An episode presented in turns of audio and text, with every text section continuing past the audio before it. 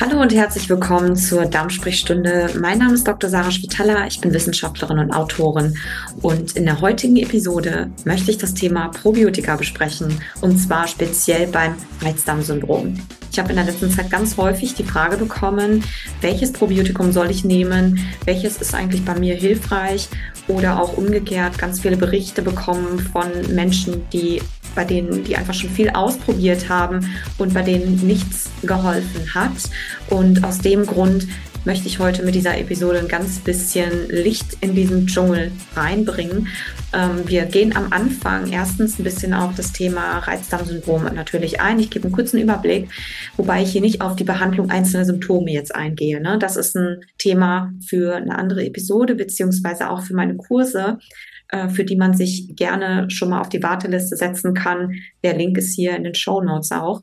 Wir gehen dann darauf ein, äh, was eigentlich das Problem bei den Probiotika-Studien heutzutage ist, warum es so viele unterschiedliche Aussagen gibt oder vielmehr das Ganze erschwert, überhaupt eine klare Aussage zu treffen zu einem Probiotikum und wie wirksam es nun auch bei einem, bei einer Person ist.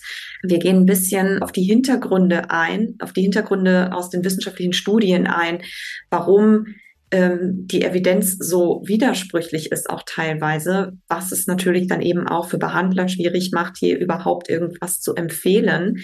Ähm, ich gebe am Ende ein Fazit aus vier wichtigen Punkten und ich gebe auch drei ganz wichtige Hinweise, die für jeden relevant sind, der ähm, ein Probiotikum nehmen möchte oder sich überlegt, das auszuprobieren. Und am Ende gebe ich drei ganzheitliche Empfehlungen für die Behandlung von Reizdarmsyndrom, sowohl hilfreich für Patienten natürlich, aber eben auch für Behandler, die weit über Probiotika auf jeden Fall hinausgehen. Genau, damit starten wir jetzt mal in die Episode, würde ich sagen. Ähm, Reizdarmsyndrom ist auf jeden Fall eine funktionale Darmerkrankung, bei der eine Fehlkommunikation zwischen dem Darmnervensystem und dem Gehirn verursacht durch ganz viele Faktoren, auf die ich jetzt hier an der Stelle nicht eingehe, sondern hier gibt es dann äh, in meinen Webinaren und in den Kursen gibt es die ganzen Hintergründe dazu zugrunde liegt. Ähm, die Betroffenen jeder, der davon betroffen ist, kann sich damit identifizieren, kämpft nicht nur mit Bauchschmerzen bei der Verdauung durch ein überempfindliches Darmnervensystem, je nach Typ auch mit Verstopfung, mit Durchfall oder auch mit beidem, also nach diesen drei Symptomatiken wird meist einklassifiziert. Viele Patienten haben auch Mikrobiomdysbiosen, also ein Ungleichgewicht in der Darmflora-Zusammensetzung beziehungsweise im Darmflora-Stoffwechsel ähm, eine Störung. Leaky Gut Syndrom, ähm, also eine Störung der äh, Darmbarrierefunktion und auch chronisch entzündliche Prozesse zum Teil im Darm, so, sondern sie haben eben auch mit Depressionen, mit Ängsten oder erhöhtem Stressempfinden zu tun, was das Ganze zu einem unglaublich, ähm, unglaublich großen Unterfangen macht oder zu einer großen Schwierigkeit natürlich macht für Patienten, aber eben auch für Behandler, das Ganze anzugehen und den richtigen Ansatz zu finden. Es ist ein ganzheitliches Syndrom, muss man einfach sagen. Wer mehr dazu wissen möchte und mehr Eindrücke beziehungsweise mehr Empfehlungen haben möchte und auch wissenschaftliche Evidenz, was hilft nun beim Reizdarmsyndrom, was sind eigentlich die Ursachen ähm, und vor allem, wie kann ich das Mikrobiom an der Stelle nutzen beziehungsweise günstig beeinflussen, therapieren, um am Ende die Symptomatik bedeutend zu verbessern und wie kann ich das Ganze auch ganzheitlich eben angehen. Dem empfehle ich, wie gesagt, sich hier auf die Warteliste auf, äh, zu setzen für meine kommenden Angebote. Es gibt ähm, Herbst die Mikrobiomakademie, das kann ich hier schon mal ankündigen.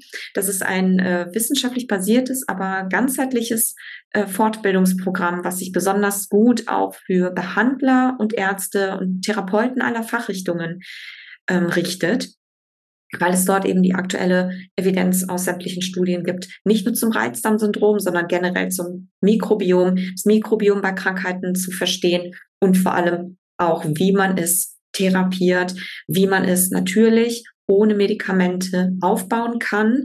Und ich gebe äh, da einen sehr breiten Überblick über sämtliche ähm, Methoden. Ähm, wie gesagt, hierzu in der Warteliste anmelden. Und es wird auch ein, ein äh, extra Webinar geben, auch für Betroffene, ähm, was man macht, für Betroffene von Reizdarmpatienten, äh, von Reizdarmsyndrom. So, was man machen kann, ähm, inklusive einer Schritt-für-Schritt-Anleitung und einem Kurs. Aber wie gesagt, einfach auf die Warteliste setzen und dann erfahrt ihr alles Nötige, um, sobald es losgeht, sobald ich fertig bin mit der Vorbereitung. Genau. Zurück zu den Probiotika.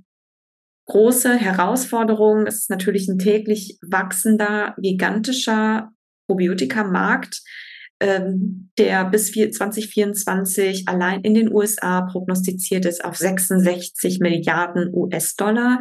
Also ein sehr großes Geschäft. Das Ganze wächst jährlich äh, in großen Schritten und macht am Ende, ich hatte es schon gesagt, aber die richtige Wahl zu einer ganz großen Challenge für Betroffene und für jeden Behandler. Welches davon ist jetzt nun wirklich wirksam? Es gibt hunderte Studien, viele verschiedene Aussagen davon oder zu einzelnen äh, Probiotika und äh, von den Herstellern selbst zusätzlich natürlich nochmal viele Werbeversprechungen, Stichwort Health Claims, die die Entscheidung dann weiterhin natürlich schwierig oder noch schwieriger machen und im Grunde die richtige Wahl eigentlich schier unmöglich machen. Am Ende lassen Patienten oder lassen jeder, der das ausprobiert, lässt jeder, der es ausprobiert, natürlich viel Geld auf dem Tisch.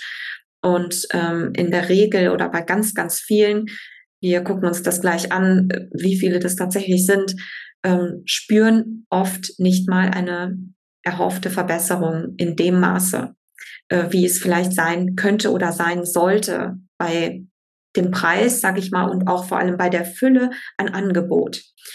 Ja, also Schmerzen bestehen weiter, Verdauungsprobleme, Nebenwirkungen eventuell. Das ist äh, eine etwas für die nächste Episode. Da greife ich schon mal ein bisschen vorweg.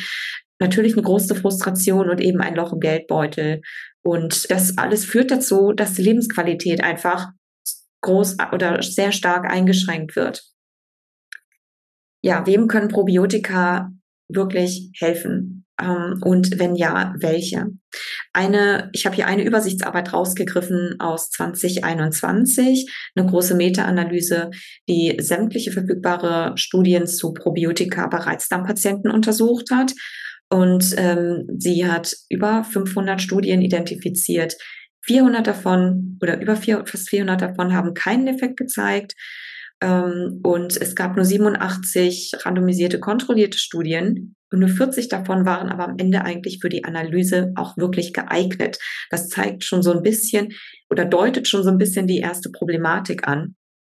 Wir gehen eben gleich noch auf die Hintergründe oder die eigentlichen Ursachen ein. Ähm, aus den untersuchten 40 Studien hat sich summa summarum gezeigt, dass besonders vier Einzelstämme und zwei Mixe, unter anderem darin enthalten ein Bifidobacterium infantis Stamm und auch ein spezieller Bacillus coagulans Stamm. Ich packe alle ähm, Ergebnisse hier auch in die Show Notes rein von den Stämmen, die hier zumindest identifiziert wurden und einen Trend gezeigt haben in der Verbesserung der Gesamtsymptomatik, äh, unabhängig vom Subtyp. Ja, ähm, genau, äh, gegenüber einem Placebo, äh, welches ebenfalls in fast allen Studien sehr beachtliche Erfolge zeigt und im Grunde dem Probiotikum nur in wenigen Prozentpunkten nachsteht. Das wollte ich hier an dieser Stelle einmal kurz erwähnen. Das ist äh, ein sehr interessanter und auch ein wichtiger Punkt. Vier Probiotika haben eine bedeutende Verbesserung gezeigt bei Bauchschmerzen insbesondere, ähm, aber nicht bei anderen Symptomen. Ja, die packe ich hier auch. Also es den Namen packe ich hier auch nochmal in die Show Notes für die Leute, die das ganz speziell wissen wollen und es ausprobieren möchten. Ähm, ich hatte es eben schon gesagt, es gibt einen großen Placebo-Effekt beim Reizdarmsyndrom. Das ist nicht nur beim Reizdarmsyndrom, sondern generell oft bei Studien der Fall. Aber eine Übersichtsarbeit aus 2018, die 21 randomisierte kontrollierte Studien eingeschlossen hat, hat zumindest gezeigt, dass nicht mal jeder fünfte Reizdarmpatient und zwar unabhängig auch hier vom, vom Subtyp und der Symptomatik, also insgesamt durchschnittlich 18 Prozent von einem Probiotikum in der Symptomatik eine Verbesserung spüren gegenüber einem Placebo, welches eben eine ähnliche Erfolgsrate gezeigt hat. Ähm, dabei konnte allerdings oder in dieser Arbeit konnte jetzt kein bestimmtes Probiotikum ausfindig gemacht werden. Da ging es wirklich nur darum, hilft ein Probiotikum generell, irgendein Probiotikum gegenüber gar nichts, beziehungsweise einem Placebo. Die Wissenschaftler haben auf jeden Fall daraus geschlossen, welche Kombination Arten oder Stämme von Probiotika beim Reizdarmsyndrom wirksam sind, bleibt größtenteils unklar. So das Zitat oder die, die Conclusio der Wissenschaftler.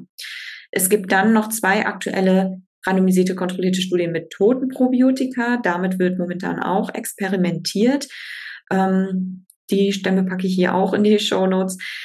Äh, die zeigen aber ähnliche Effekte, wenn es um den Effekt vom Placebo geht, beziehungsweise umgekehrt den relativ geringen Effekt äh, von Probiotika auf die Symptome. Nur so ein kurzes Beispiel, 17, circa 17 Prozent äh, profitieren von den Probiotika, während fast 15 Prozent von dem Placebo, von, von dem Placebo profitierten in der einen Studie. Also insofern, man sieht hier ganz klar, ähm, dass hier der Unterschied nicht, nicht besonders groß ist. Ähm, genau, es gibt also sehr viele unterschiedliche ähm, Studienergebnisse und vor allem natürlich angesichts des großen Marktes eben auch ein oder es gibt eben, oder angesichts des, der großen Angebote, des, des großen Angebotmarktes, ähm, einfach Schwierigkeiten, hier eine klare Aussage zu treffen. Warum ist das so? Ja, warum gibt es hier so wenig einheitliche Aussagen und Ergebnisse auch eben aus den Studien?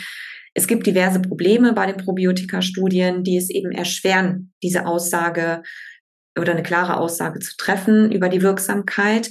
Ich habe hier einfach mal sieben Punkte, die wichtigsten Punkte ähm, aufgeführt, die äh, auch in der aktuellen Übersichtsarbeit, in der aktuellen Meta-Analyse kritisiert wurden, aber eben auch in vorangegangenen Arbeiten.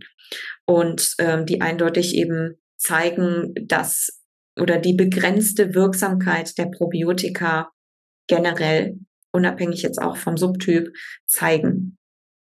Genau, das ist erstens ein signifikanter Publikationsbias, also ein hoher Anteil der Studien fallen oft zugunsten des Sponsors aus. Eben in der Regel eine Probiotikum-Hersteller sind entsprechend ähm, ja so analysiert, dass sie ein günstiges Ergebnis für das Probiotikum zeigen.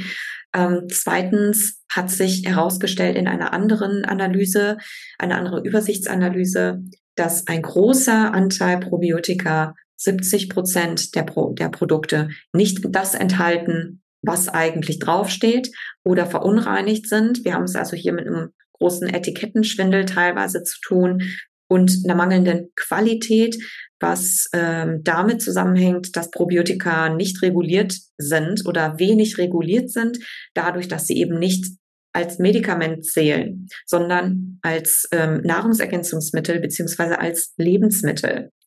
Der dritte Punkt ist, es gibt insgesamt viel zu wenig Evidenz aus randomisierten, kontrollierten Studien, was zu wenig Aussagekraft am Ende bedeutet. Ja, Fachgesellschaften empfehlen mindestens zwei randomisierte, kontrollierte Studien, um eine Aussage über eine Wirksamkeit treffen zu können. Und eigentlich ist auch das ein bisschen wenig vielleicht. Ähm, aber die meisten ähm, Probiotika erfüllen das einfach gar nicht und oft haben Übersichtsanalysen oder Meta-Analysen halten sich dann auch nicht an diese Empfehlung, so dass es da auch wiederum zu unterschiedlichen Ergebnissen kommt, was womit natürlich niemandem geholfen ist. Ja, viertens, es werden in fast allen Studien oder in allen Studien unterschiedliche Ergebnisse als Endpunkt gewählt oder unterschiedliche Endpunkte gewählt, um eine Aussage über das Ergebnis und die Wirksamkeit zu treffen. Ja, manche fokussieren sich auf die Lebensqualität, manche auf eine Veränderung im Immunstatus, manche fokussieren sich auf Einzelsymptome wie den Blähbauch, oder auf äh, Schmerzsymptomatik, so dass es natürlich auch hier schwierig ist zu sagen, welches Probiotikum hilft denn und bei wem. Ne? Ähm, fünfter Punkt ist, es gibt eine sehr große Heterogenität, wie ich ja eingangs schon gesagt habe, bei den Symptomen. Es gibt viele unterschiedliche Reizdarm-Subtypen, so dass das natürlich schwierig ist, hier einen, also generell zu sagen, dieses Probiotikum hilft beim Reizdarmsyndrom. Ähm, und in den Studien wird eben oft gar nicht unterschieden zwischen den Symptomatiken beziehungsweise den Reizdarmsubtypen, was es dann natürlich die Ergebnisse verwässert. Also hier müsste eigentlich ähm, eindeutig nach den Subtypen unterschieden werden. Ähm, der sechste Punkt sind Sicherheitsmängel. Das ist ein großer Punkt, weil 17 äh, Prozent der Studien gar keine Nebenwirkungen zum Beispiel angeben, was aber ein sehr relevanter Punkt ist, denn Probiotika sind nicht für jeden geeignet. Das ist ein Punkt für die nächste Episode. Ähm, also hier auf jeden Fall dranbleiben und das wird auch ein Punkt sein, natürlich in meinem Fortbildungsprogramm der Mikrobiom Akademie, wo es sehr viele Hintergründe auch zum Thema Probiotika gibt und im Grunde Probiotika Guide oder man wirklich sehr fundiert erfährt, wem können denn Probiotika eigentlich helfen oder welchen welche Relevanz haben Probiotika eigentlich für einen Mikrobiomaufbau und zur Verbesserung von Symptomen? Wie gesagt, die Anmeldung für das für die Mikrobiomakademie, das Fortbildungsprogramm ähm, startet bald. Die Warteliste ist hier in den Show Notes. Der siebte Punkt, den ich äh, hier nochmal aufgreife oder den ich hier aufgreifen möchte, das ist, dass industriell produzierte Bakterienstämme, die man als Probiotikum verkauft, ähm, sich in Studien herausgestellt hat, dass sie sich aufgrund der natürlichen sogenannten Kolonisationsresistenz des Darmmikrobioms nur sehr schwerfällig in der menschlichen Darmflora ansiedeln können. Sie werden kein Bestandteil der natürlichen Darmflora. Das heißt, es ist also schwierig, mit Probiotika einen in Anführungszeichen Darmflora-Aufbau zu betreiben, so ohne weiteres. Beziehungsweise der Darmflora-Aufbau, der Mikrobiomaufbau lässt sich nur über langfristige Maßnahmen ähm, ja, positiv sozusagen gestalten. Auch hierzu gibt es auf jeden Fall alle Hintergründe und äh, alle Anleitungen in meinen kommenden Programmen. Ähm, und wer vor allem mehr auch zum Mikrobiom wissen möchte, generell das Mikrobiom mehr verstehen möchte und wie man es vor allem auch verändern kann, sowohl im Stoffwechsel als auch in der Zusammensetzung. Ich habe ein neues Buch geschrieben, The Toxic Microbiome. Es ist erstmal nur auf Englisch verfügbar, aber das ist ein äh, wissenschaftlich basiertes Buch, wo ich genau auf diese ganze Thematik eingehe. Was ist das Mikrobiom eigentlich genau und ähm, wie können wir es eigentlich verändern? Ja, und durch was ist es veränderbar? Welche Faktoren beeinflussen das Mikrobiom? Und wie kann es am Ende Krankheiten vorbeugen? Den Link zu dem Buch The Toxic Microbiome, was es ab Ende September vorzubestellen gibt, packe ich hier auch in die Show Notes. Genau. Also neben die Warteliste zur, zur Mikrobiom Akademie. Und ähm, ja, damit fassen wir einmal das Ganze zusammen. Probiotika oder meine Empfehlung daraus sind Probiotika Kosten, Nutzen unbedingt individuell abwägen. Es gibt sehr heterogene Studienergebnisse aus den diskutierten Gründen. Meta-Analysen zeigen relativ wenig Effekt oder wenig Nutzen von Probiotika gegenüber Placebo. Das muss man hier an der Stelle einfach mal rausgreifen, äh, rausgreifen. Es wurden in der aktuellen Übersichtsarbeit nur einige Einzelstämme und zwei Probiotika-Mixe aus vielen hunderten ähm, identifiziert, die eine zumindest tendenzielle Verbesserung in der Gesamtsymptomatik für den Patienten ähm, zeigen. Der dritte Punkt ist, man sollte sich einfach daraus nicht zu viel erhoffen oder generell von ähm, bei einem Probiotikum nicht zu viel erhoffen und den als einzigen Ansatz wählen, um eine Reizdarmsymptomatik zu verbessern, einfach weil Reizdarmsyndrom eine ganzheitliche Erkrankung ist und es aus dem Grund natürlich auch ein ganzes Spektrum an Behandlungsmöglichkeiten sozusagen gibt, was man auch ausschöpfen sollte. Hier ist also insofern eine Kombination aus mehreren Methoden ein guter Ansatz, wie auf jeden Fall die Forschung auch zeigt. Äh, hierzu gibt es auch, wie gesagt, mehr in meinen Hintergründe, dann mehr in meinen Programmen und vor allem, welche ganzheitlichen Methoden es auch gibt, die evidenzbasiert sind vor allem. Meine Hinweise noch, hier am Ende für die Leute, die ein Probiotikum ausprobieren wollen, nicht nur die einzelnen Stämme eben auszuprobieren, sondern ähm, sich vor allem eben bewusst zu machen, durch den Labelbetrug, wie ich in der einen, wie ich eingangs auch oder wie ich ähm, schon gesagt habe, kann man nicht sicher sein, was drin ist. Ja, das heißt, es kann verunreinigt sein, es können äh, Stämme drin sein, die gar nicht drin sind oder auch nichts drin sein. Ja, das weiß man einfach nicht. Die Regulation ist hier nicht gegeben.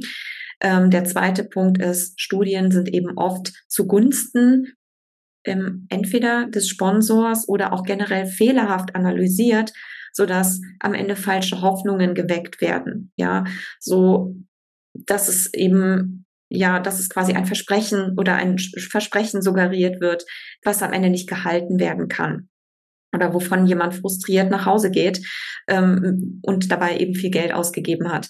Also das muss man definitiv mit bedenken. Und der dritte Punkt sind eventuelle Nebenwirkungen. Wie gesagt, auch hier fast 20 Prozent aus dieser Übersichtsanalyse haben sich herausgestellt, eben gar keine Angaben über Nebenwirkungen an, was aber eben ein sehr wichtiger Punkt ist, weil es nicht für jeden geeignet ist, ein Probiotikum. So die nächste Episode definitiv abwarten.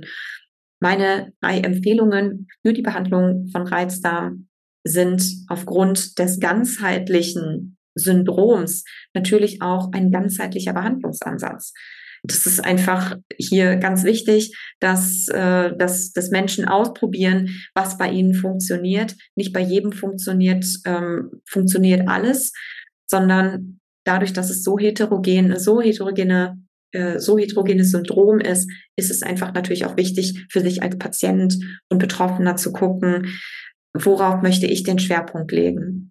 Und ähm, gut, abgesehen natürlich ähm, von ja, von Probiotika, was wir hier jetzt diskutiert haben, gibt es eben noch viele weitere Möglichkeiten. Also das erste ist definitiv ganzheitlich auch das Nervensystem einfach zu beachten, nämlich Thema individuelle Stressbewältigung.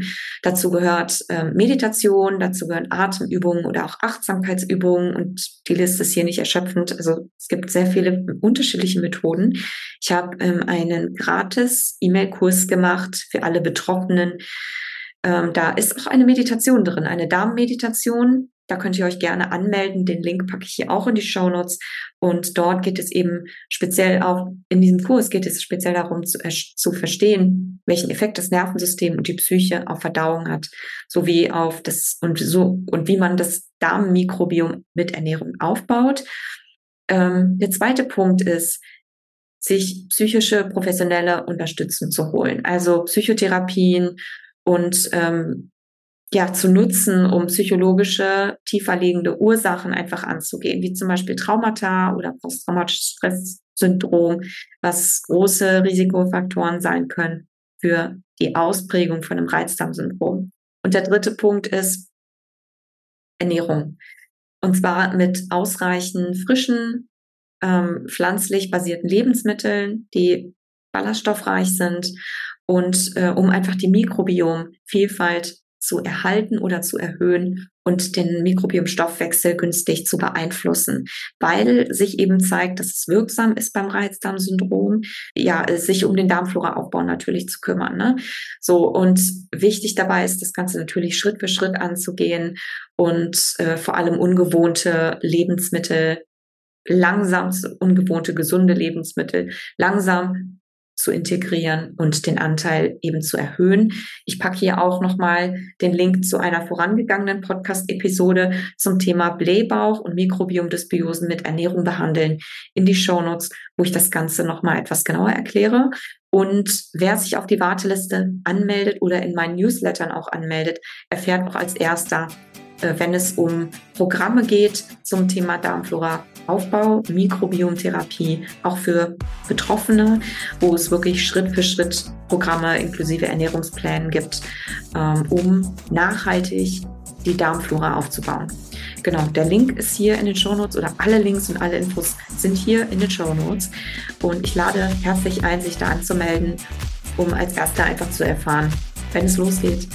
Und damit hoffe ich, dass äh, ein paar wichtige Impulse dabei waren, ein paar Erkenntnisse dabei waren. Und wir hören und sehen uns bald wieder.